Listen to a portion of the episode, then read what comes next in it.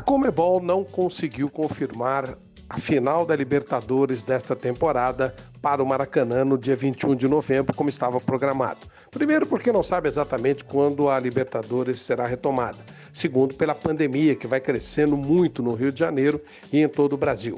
Alejandro Domingues não descartou nada, mas também não confirmou nada. É bom lembrar que é um evento importante, que arrasta muita gente e que será complicado nós termos uma movimentação tão efetiva apenas alguns meses depois de todo o problema que estamos vivendo.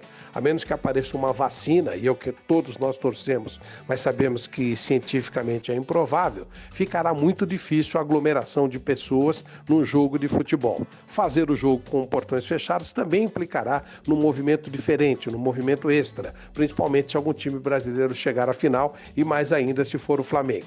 Todos esses riscos deixam a Comebol com muitos receios. Comebol que cancelou vários torneios na temporada, inclusive a Libertadores Feminina já passou para o ano que vem, manteve apenas duas competições menores de fileiras inferiores, uma no Uruguai e outra na Argentina, e os demais torneios foram cancelados. Há uma grande dúvida e um grande problema, porque vários países da América do Sul não têm controle sobre a pandemia. Já Uruguai, Paraguai e Argentina estão com a situação relativamente relativamente boa e até por isso querendo evitar o contato com outras pessoas. A Libertadores está ameaçada e a final no Rio de Janeiro mais ainda. E convenhamos com toda justificativa.